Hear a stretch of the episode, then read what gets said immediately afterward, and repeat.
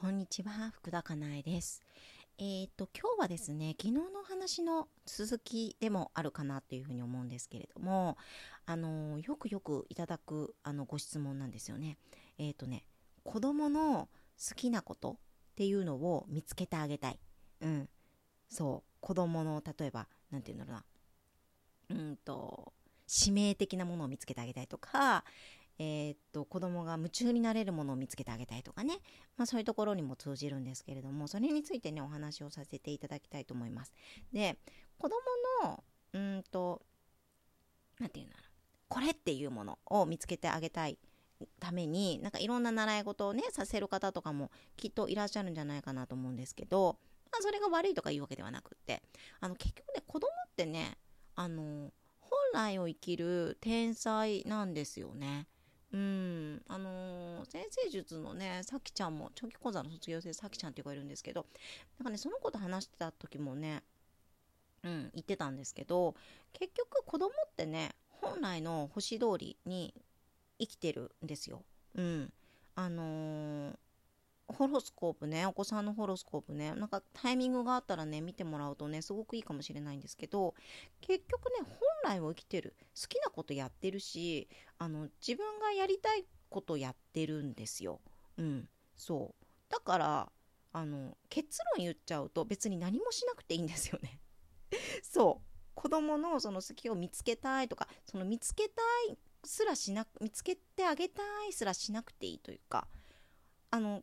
そう放っておけばいいんですよ。放っておけば子供って見つけていくし、それに対して夢中になる。それができるんですよね。うん、そう。うん、だから、まあ、やめたいのは否定ですよね。だからね、えー、それやるの？とかさ、あの、それもうそろそろそろやめなさいとかさ、まあそういうことはやめていきたい。うん、やめていきたい。できればね。好きなことっていうのがその子のやりたいことであり、まあ天命につながるようなことなので、そう。だからね、あの、そう、放っておくのが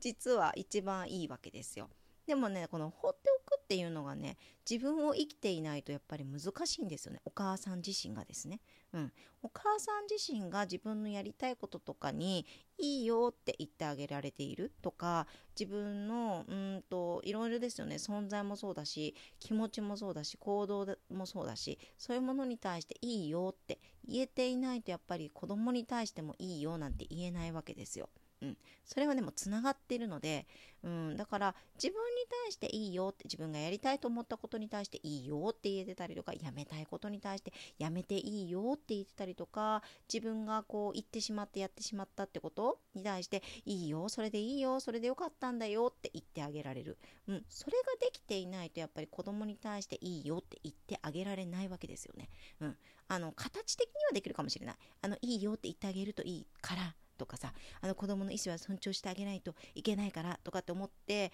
なんか形だけはできるかもしれないけども本心では言えないですよね。本心では言えないと結局こうそれって我慢なのでいつか爆発しますよね。初めはいいよいいよって言ってんだけれどもあの子供の行動がエスカレートしていったらそのことが大きくなっていったらやっぱりダメとかってなってくる、うん、そこまで行くのはダメとかね。そうそう。そうえー、だって初めにいいって言ったじゃんみたいな。子供からしてみるとね。うん。っていうことになりがちなので、そうそう、だから結局、あの自分を生きる。自分に対していいよって言ってあげていく、うん、それが大切なんですよね。それができればね勝手に子供のこともいいよって言えるようになりますからね。うんそうそう。でそれで自分の好きが、まあ、子供は勝手に分かってますのでうん、好きを追求していくこともできるし新たな好きを見つけるっていう行動も自分からできる勝手に勝手にできる、うん、そうそうそうそう。なんかもう与えられるのってお金ぐらいですよね。だから。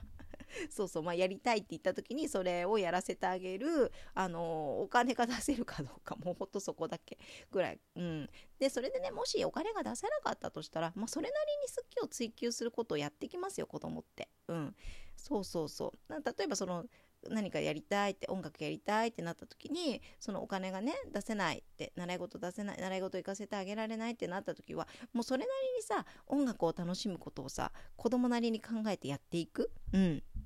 ことをねしていくと思いますよ。うん、なので大丈夫、うん、それに関しても大丈夫。結局ね大丈夫なんですよねうん例えばさ庶民に生まれている子供まあ私スピッチャーとかちょっとあんまりよくわかんないからあれなんだけどあのー、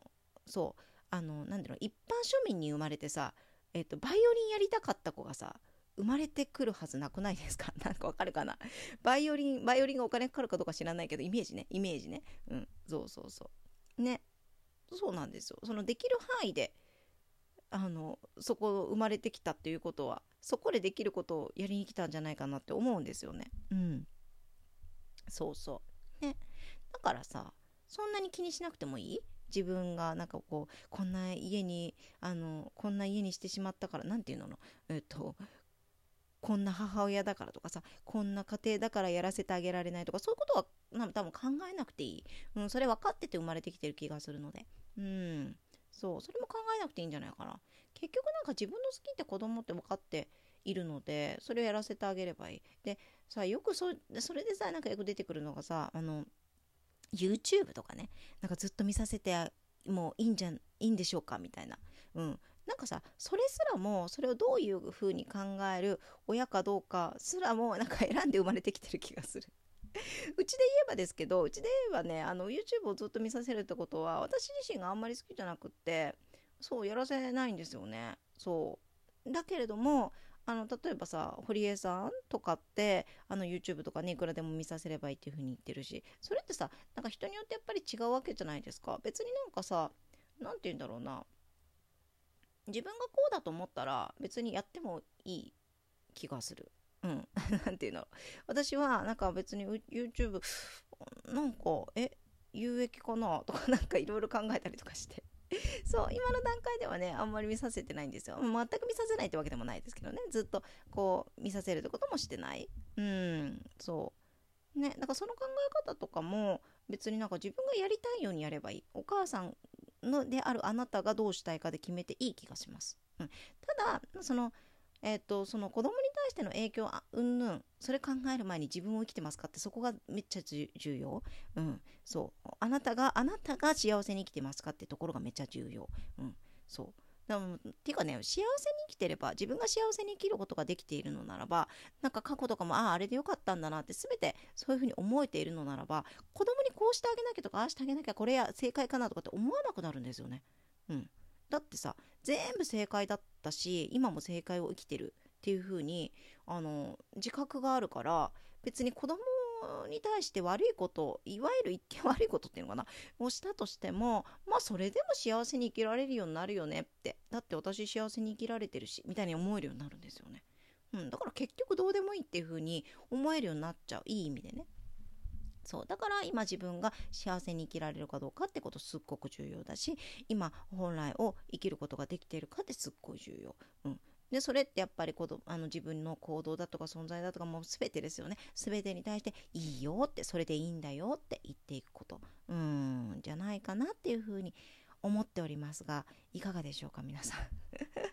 はい。なんか少しでも参考になるところがあったら嬉しいです。まあ、とはいえね、とはいえね、子供のことなので、もうこれがいいかな、あれがいいかな、これ正解なるだろうかって思うのもね、まあまあわかりますけど、それがやりたかったんですよ、私たち。ね、子供を産んでるということは、子供の母親になってるということは、なんかその、なんかどうなのかな、どうなのかな、みたいな、なんかその、なんていうの、もやもや、もざわざわ、なんかこう、迷う感じ？っていうのも、なんかこう、後世経験したかったんじゃないんですか、なんか。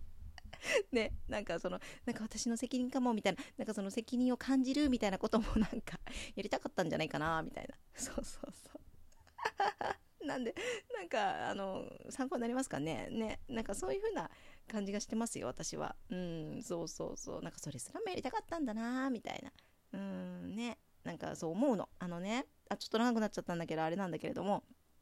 例えばさあの子供が昨日もねおもちゃをバーッと出してるわけですよ。あのテーブルの上にね。あの寝る前なのに。でねそれをさもうなんかもう早く片付けてよ。早く寝られないじゃん。みたいな。なんかもう早く寝ようよ片付けて。みたいな。でそういうのにさ「分かった分かった。みたいな感じでさ 早く決定つけるからとか言って言ってる子供を見てさもうもうママも手伝うからさとか言って手伝ってる自分をさこうこう俯瞰してね客観的に見てさあーなんか私これがやりたかったのかもなみたいなこういうなんか子供のくだらないやり取りとかさもう早く寝ようよとか言ってやってるこのこれこれすらもなんか私はやりたかったのかもな今世みたいなこと思ったんですよね。で私がもしねなんか独身であの子供がいなくってってなったらさもう自分の思い通りの生活ができるのかもしれない、うん、だけれどもなんかその自分の思い通りにできない生活っていうかなこのこのやりなんていうの？あの思い通りにならないようなこの感じ、うん、この感じすらなんかやりたいと思って生まれてきたのかな今世みたいな。これがやりたかったのかな今世みたいな、うん、なんかそんなこともね思います。思います思いましたとか思っています、うん、思えない時もあるけど、うん、ただただイライラする時もあるけど。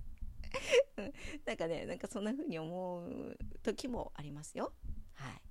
なんかちょっとでもちょっとでも参考になるかなこれ。参考になるようなことがあれば。はい。嬉しいです。はい。ありがとうございました。福田かなえでした。